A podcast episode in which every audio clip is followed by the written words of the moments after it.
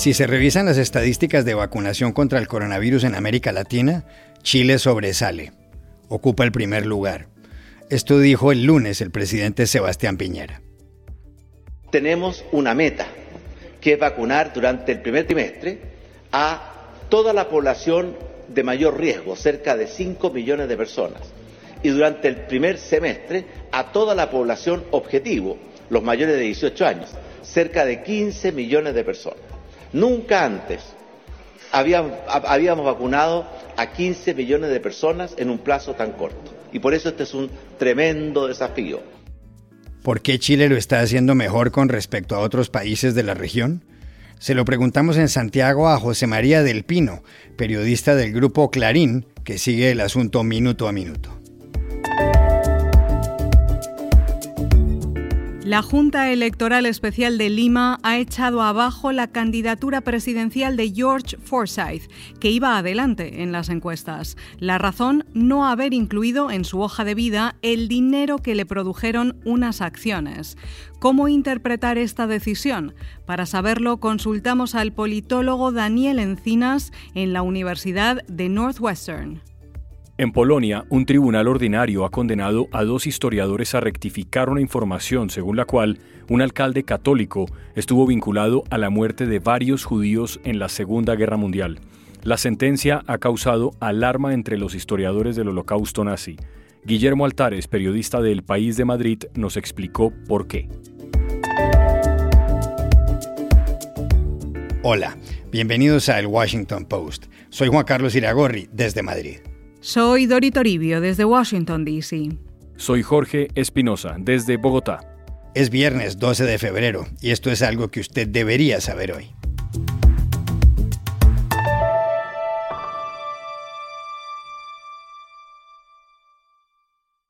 En América Latina, Chile se destaca por la campaña de vacunación contra el coronavirus. En ese país de más de 18 millones de habitantes se les ha administrado al menos una dosis a 1.550.000. Según el sitio web Our World in Data, a mediados de esta semana, Chile había vacunado a 5,5 personas de cada 100, Argentina a 1,14 y México a 0,56. La vacuna que más se ha aplicado es la de Sinovac, la biofarmacéutica china. De acuerdo con la Universidad Johns Hopkins, en Chile hay 764.000 contagiados y ha habido 19.000 muertos. ¿Por qué la vacunación va mejor allá que en otros países latinoamericanos? Se lo preguntamos en Santiago al corresponsal del grupo argentino Clarín, José María del Pino.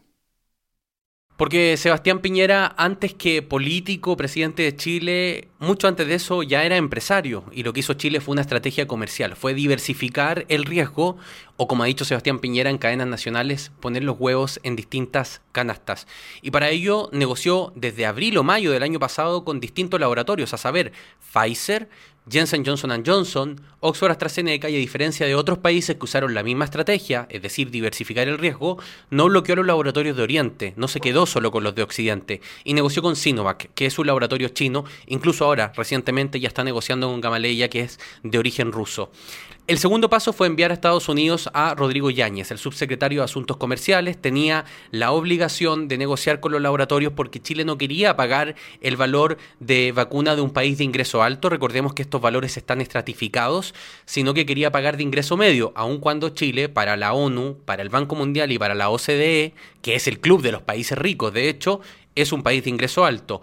Y lo logró. El argumento que utilizó Chile para ese acometido fue que el estallido social reciente y que la pandemia habían debilitado las arcas fiscales. Cerró estos acuerdos y después viene el factor de suerte, ¿no? Cuando uno diversifica riesgo, corre menos riesgo, valga la redundancia, pero además si tienes suerte, la jugada te viene muy bien.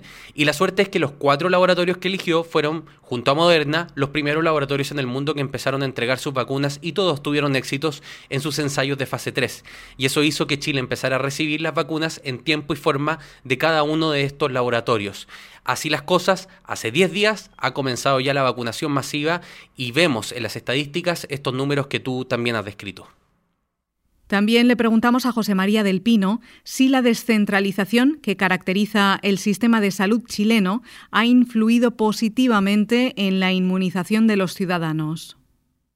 Claro que sí, porque como decimos en Chile, con sus bemoles, es decir, con sus luces y sombras, el sistema de salud y algo de lo que hace gala es de su cultura de inmunización.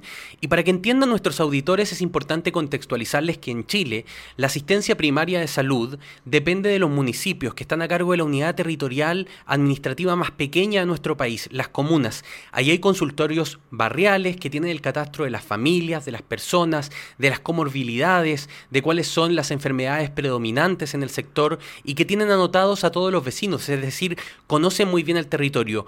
Ellos, año a año, realizan, por ejemplo, la campaña de inmunización contra la influenza, contra la gripe normal, digámoslo así, que es la que conocemos, y vacunan año a año a cerca de 6-7 millones de personas. Es decir, hay una capacidad instalada no solo física, sino que también en recurso humano en los distintos territorios del país que permiten inmunizar muy rápido a buena parte de la población. Si a eso le sumamos los esfuerzos adicionales, que se han realizado por el coronavirus, por ejemplo, se han habilitado estadios de fútbol, escuelas públicas, lugares para vacunación en automóvil o incluso vacunación a domicilio para postrados o para personas de la tercera edad, estos esfuerzos combinados han hecho, por ejemplo, que las primeras 12 horas de inoculación masiva, que fue hace 9 días en Chile, se haya vacunado solo en ese lapso de tiempo a 140.000 personas en un país de 18 millones de habitantes. Pero las cifras de ayer, por ejemplo, son categóricas, son más de 250.000 los vacunados en un solo día. Es decir, se ha combinado la capacidad instalada con el esfuerzo adicional y el resultado son estas cifras que ponen a Chile en los primeros lugares mundiales de número de vacunados por día.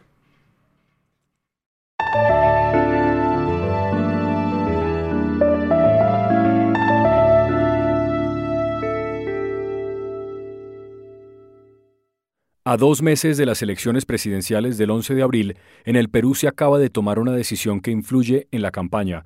Un jurado electoral especial de Lima ha dejado por fuera la candidatura de George Forsyth, que iba de primero en las encuestas.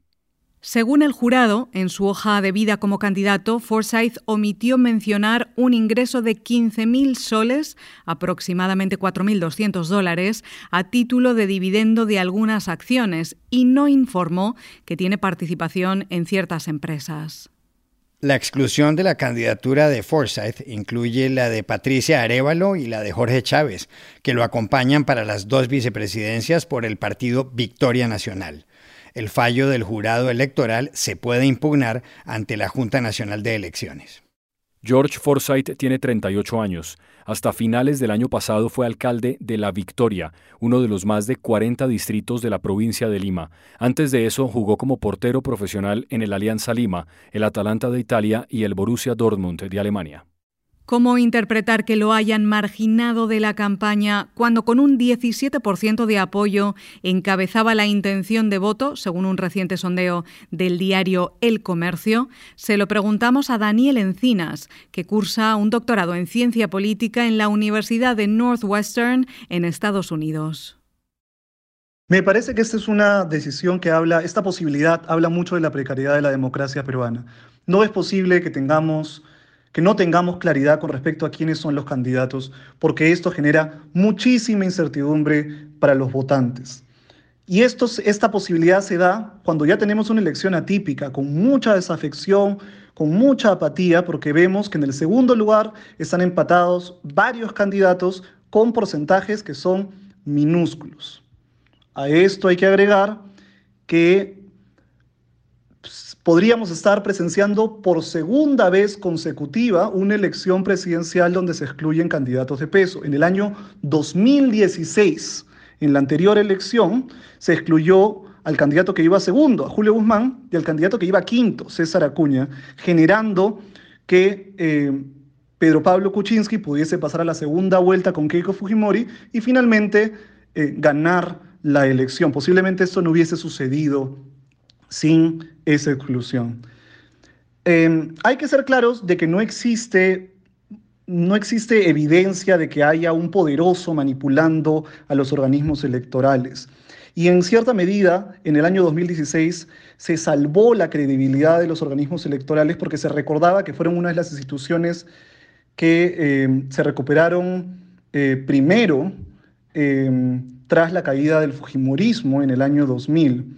Pero hoy el contexto es diferente. Estamos Luego estamos en, en, una situación posterior a escándalos de corrupción en toda América Latina, pero también en el Perú, y por lo tanto va a ser fácil politizar esta decisión. Ya hay otras decisiones cuestionadas del, jurado, cuestionadas del Jurado Nacional de Elecciones y por lo tanto estamos entrando en un terreno peligroso donde se puede generar una, em, una sensación de que no hay una credibilidad electoral, donde las elecciones no han sido limpias. Yo creo que esto no es la realidad, pero estamos entrando en un terreno que podría ir en esa dirección.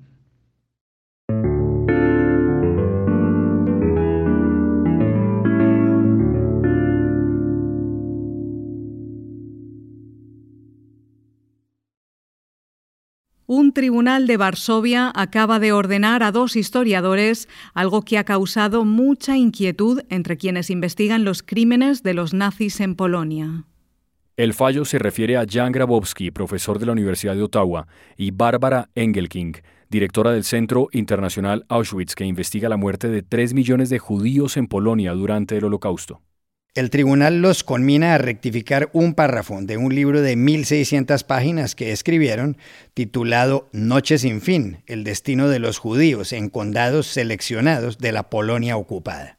El tribunal también señala que Grabowski y Engelking deben pedir disculpas a Filomena Leschinska, de 81 años, que los demandó por la mención que hicieron de su tío. El libro afirma que el tío de Lesinska, Eduard Malinowski, católico de religión y entonces alcalde de Malinovo, en el noreste de Polonia, fue cómplice de la muerte de 18 judíos en 1943, durante la invasión nazi. Lesinska argumentaba que su pariente fue declarado inocente por la justicia en 1950 y exigía que los historiadores le pagaran 27 mil dólares. El Tribunal de Varsovia no se pronunció sobre esa cifra. La sentencia ha sido interpretada como una muestra más de la forma en que el Estado polaco, gobernado por Andrzej Duda, del partido Ley y Justicia, está intimidando a los historiadores del Holocausto. Sobre el tema acaba de escribir un artículo en El País de Madrid Guillermo Altares. Hablamos con él.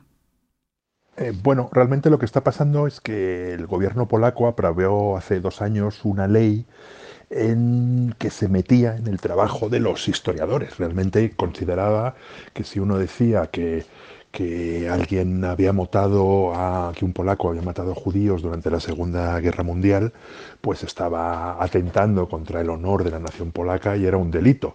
El gran problema es que el 99,99% de los historiadores del Holocausto consideran que durante la Segunda Guerra Mundial en Polonia hubo asesinatos de judíos por parte de sus vecinos polacos. ¿no? Entonces, en este caso, eh, se trata de una condena por parte de un tribunal, independientemente del gobierno, pero basada en una legislación del gobierno ultranacionalista polaco, por, en este caso, mm, no es solamente falta eh, insultar a la nación polaca, sino un error en un párrafo en un libro de 1400 páginas, que al final ni siquiera es un error, pero bueno, son cosas de las que hay muy pocos documentos. ¿no?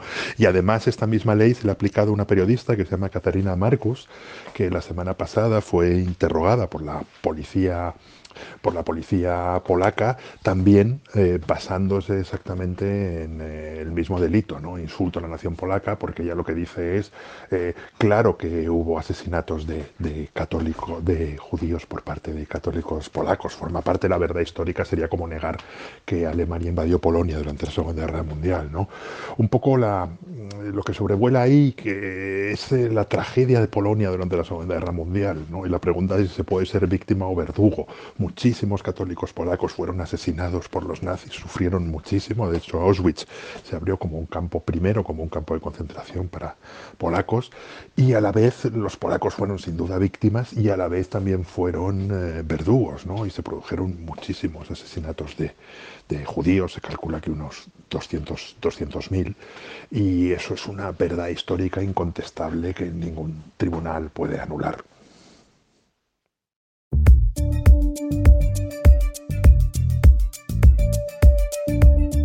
Y estas son otras cosas que usted también debería saber hoy. El examen de próstata que se lleva a cabo con un tacto rectal podría tener los días contados. Urólogos del Imperial College de Londres han desarrollado un escáner llamado Prostagram, que en 15 minutos detecta el cáncer en ese órgano con la misma tecnología con la que se identifica el cáncer de mama. En el ensayo clínico, con la participación de 408 hombres, el escáner descubrió casi el doble de casos de cáncer clínicamente significativos en comparación con el análisis de sangre estándar del antígeno prostático Si se almacenaran todas las partículas del SARS-CoV-2 que causan la pandemia que afecta al mundo, ¿Qué área se necesitaría? La pregunta se la hicieron en la BBC a Christian Yates, matemático de la Universidad de Bath en el Reino Unido. Yates respondió que tuvo un debate con su esposa, quien le dijo que las partículas cabrían en una piscina olímpica, pero hizo más cálculos y llegó finalmente a esta conclusión. La totalidad de las partículas del coronavirus de todo el mundo ocuparían lo que una gaseosa en lata, ni más ni menos. Dos noticias de la música. La primera, el célebre compositor y teclista de jazz Chick Corea murió ayer de un cáncer a los 79 años. Tocó con Stan Getz y con Miles Davis. Era una leyenda. Ganó 23 premios Grammy. La segunda noticia se refiere a que Google rindió ayer homenaje a María Grieber, una de las más grandes compositoras de México, cuyas canciones fueron interpretadas por Aretha Franklin y Frank Sinatra, entre otros. Le dedicó su doodle, el logotipo de la página principal del buscador, coincidiendo con el aniversario de la grabación de uno de sus éxitos, Tipitín, el 11 de febrero de 1938. Y aquí termina el episodio de hoy de El Washington Post, El Guapo. En la producción estuvo John F. Burnett. Por favor, cuídense mucho. Y pueden suscribirse a nuestro podcast en nuestro sitio web, elwashingtonpost.com, seguirnos en nuestra cuenta de Twitter, arroba el post, y también nos encontrarán en Facebook buscando el Post Podcast. Chao, hasta la próxima.